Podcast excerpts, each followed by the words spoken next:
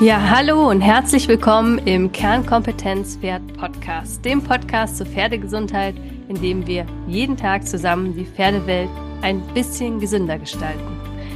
Und ja, dass wir ein Problem in der Pferdewelt haben, ist, glaube ich, keine Neuigkeit mehr.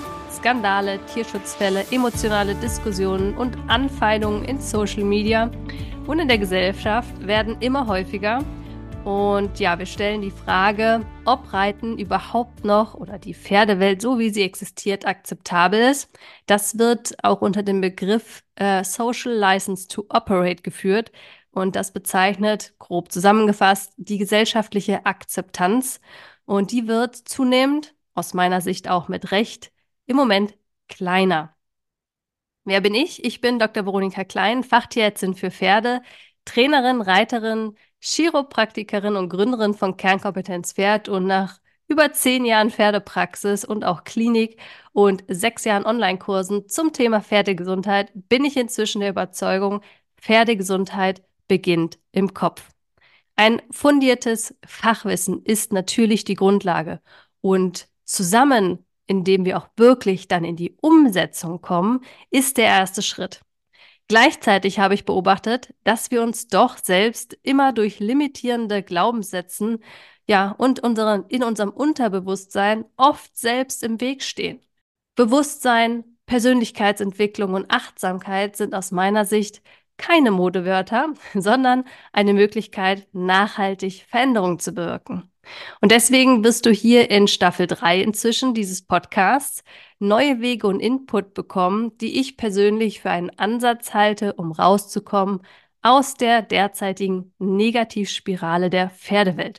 Denn wie gesagt, Pferdegesundheit beginnt im Kopf und wir wollen hier im Podcast den Raum zwischen Reiz und Reaktion größer werden lassen für Reflexion, um neue Wege zu gehen für nachhaltige und eigenverantwortliche Veränderung. Bist du bereit? Dann geht es los. So, in der heutigen Podcast-Folge soll es um die Schuldfrage gehen bei einem kranken Pferd. Ein krankes Pferd ist ja immer eine Herausforderung für alle Beteiligten und sicher kein Wunsch von irgendjemand, dass es so ist oder so bleibt. Und aus all den Jahren in meiner Praxis weiß ich, dass immer in der Regel die Schuldfrage aufkommt. Und da wollen wir heute einmal ein bisschen reinschauen. Kurz bevor wir starten, hier Hinweis, am 15. Januar startet der Wellness-Workshop, wo wir Mobilisationsübungen, Massage, Akupressur und weitere physiotherapeutische Anwendungen erarbeiten, um dein Pferd geschmeidig durch den Winter zu bringen. Du kannst dich jetzt noch anmelden und wie immer findest du alle Informationen in den Show Notes. Und jetzt geht es los mit der neuen Podcast-Folge. Als Beispiel habe ich mir das Pferd mit equem Asthma rausgesucht. Wo liegt hier die Schuld? Die eine Seite sieht die Schuld, hm, wer hätte es gedacht, beim Tierarzt. Ja, ich bin nicht ernst genommen worden, der Tierarzt hat gesagt, da wäre nichts, ähm, es wurde die falsche oder keine Diagnose gestellt, die Medikamente, die ich gegeben habe, haben gar nichts gebracht. Die anderen sehen die Schuld bei dem Stallbetreiber. Also hier gibt es nur schlechtes Heu, es wird gefegt, wenn die Pferde in der Box stehen. Es läuft hier halt so, da kann ich nichts ändern. Dann haben wir noch welche, die sehen die Schuld bei sich selbst. Also ich habe viel zu spät etwas unternommen. Ähm, ich habe nicht auf mein Bauchgefühl gehört und habe alles runtergespielt. Aus Tierärzte-Sicht weiß ich, dass folgende Antworten ziemlich oft zu hören sind. Ähm, ich will keine Chemie in meinem Pferd und gebe die Medikamente nicht. Ähm, die Bronchoskopie ist mir zu teuer in die Klinik zu fahren für eine BAL ist mir zu aufwendig. Täglich inhalieren, da habe ich keine Zeit für. Offenstall kommt für mich nicht in Frage.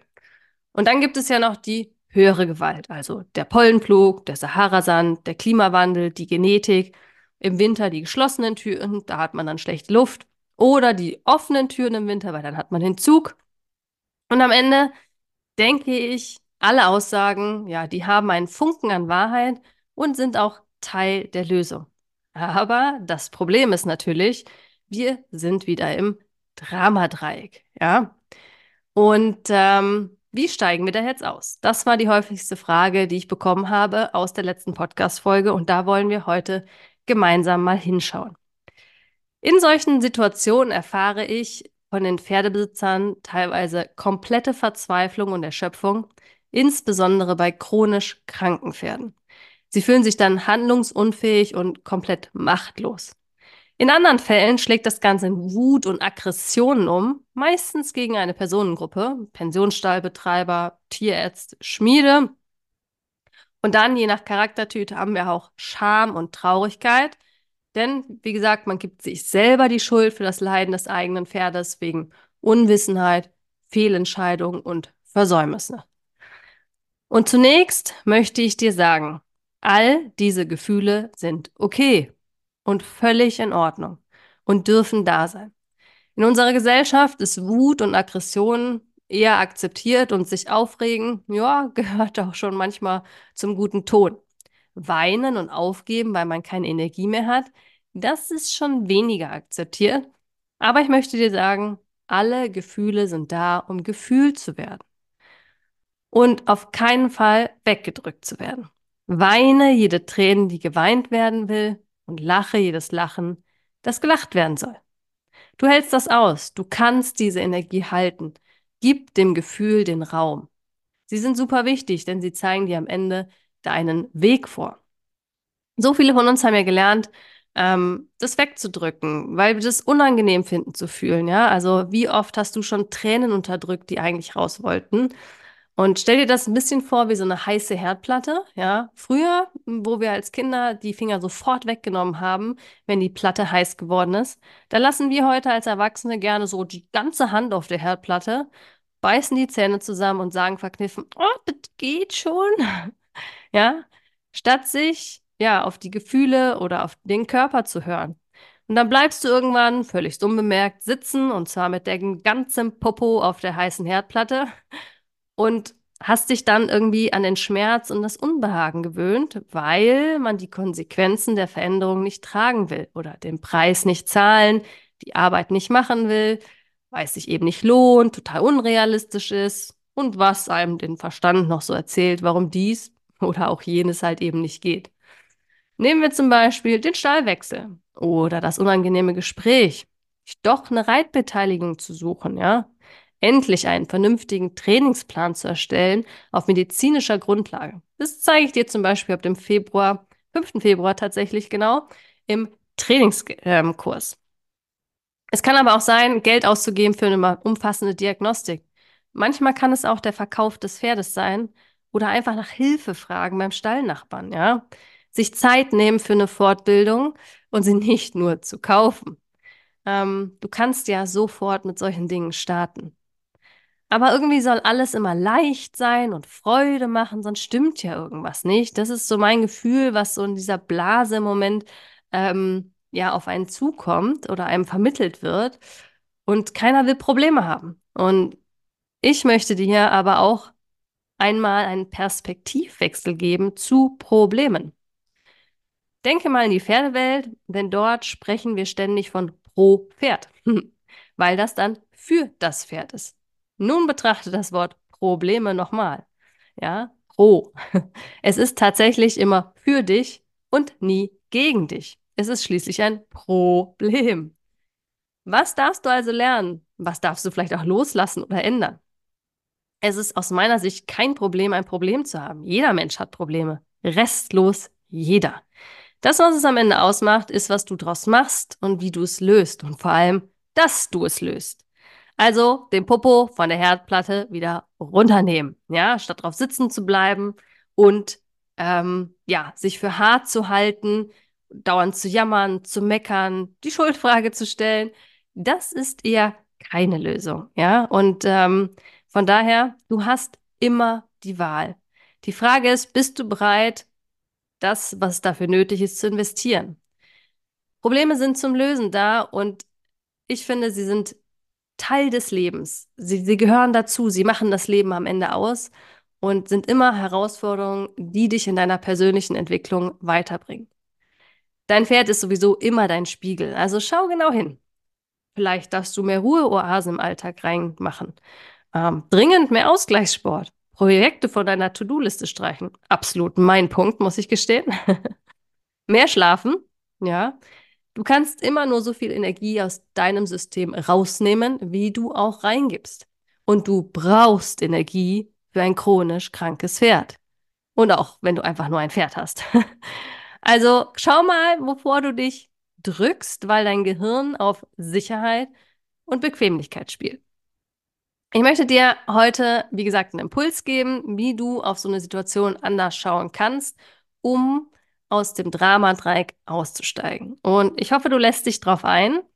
Ähm, ich möchte dich dazu einladen, kurz die Augen zu schließen. Es sei denn, du fährst Auto, dann bitte nicht, ja. Aber für alle anderen, setz dich kurz hin oder bleib kurz stehen ähm, und schließ deine Augen.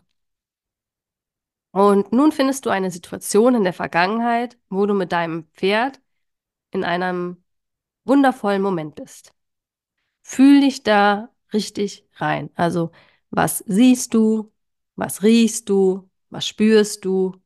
Fühlst du etwas? Den Wind in den Haaren? Sonne im Gesicht? Hörst du Fu das Hufgetrappel? Du riechst ganz bestimmt den Pferdeduft spürst du mit deinen Händen das warme und weiche Fell. Was für ein Gefühl hast du im Moment? Ist es Freude, Wärme, Liebe, Freiheit, Leichtigkeit? Finde da für dich einen Begriff und hab dieses Bild, diesen wundervollen Moment vor dem Auge.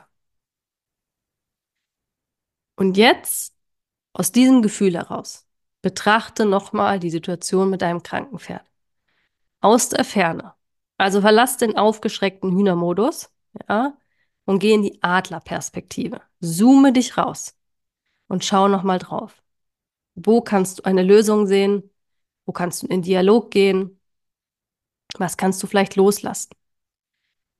Und auch wenn nicht sofort was kommt, gib dir die Zeit und schau, was du sehen kannst. Als zweites Frag dich nun oder frag dein 90-jähriges Ich, was wäre seine Empfehlung für diese Situation? Mit all der Lebensweisheit, die es hat und dem nötigen Abstand. Ja, lass die Antwort in dir aufsteigen, bewerte sie nicht, finde nicht gleich Gegenargumente, sondern höre einfach nur zu. Was ist die Empfehlung deines 90-jährigen Ichs? Und als letztes, frag die fünfjährige Version von dir. Wie würde sie sich wünschen, wo du den Fokus hinlegst, wenn du bei deinem Pferd bist? Aus den Augen eines Kindes, völlig unbeschwert, ohne Sorgen. Was wünscht sich die fünfjährige Version von dir? Und lass dich da gerne einfach drauf ein. Und wenn nicht gleich eine Antwort kommt, Nimm es einfach so, wie es ist. Gehe ein paar Tage damit schwanger. Komm zurück zur Podcast-Folge. Mach die Übung nochmal, wenn du nicht weiter weißt. Und sei dir sicher, du kennst die Antwort. Vertraue in dich selbst. Und in diesem Sinne, Pferdegesundheit beginnt im Kopf. Danke für deine Offenheit und Bereitschaft, neu zu denken. Ich würde mich super freuen, wenn du deine Gedanken mit mir teilst zu dieser Folge auf Instagram. Verlink mich super gern. Ich freue mich von dir zu hören. Oder schreib mir auch gerne Rezensionen. Ich lese und speichere die alle. Denn eine Empfehlung von dir an einen anderen Pferdemenschen, das ist äh, für mich das Wertvollste und das unterstützt mich in meiner Vision, die Pferdewelt jeden Tag ein bisschen gesünder zu gestalten. Und in diesem Sinne, danke dafür und bis zum nächsten Mal, deine Veronika.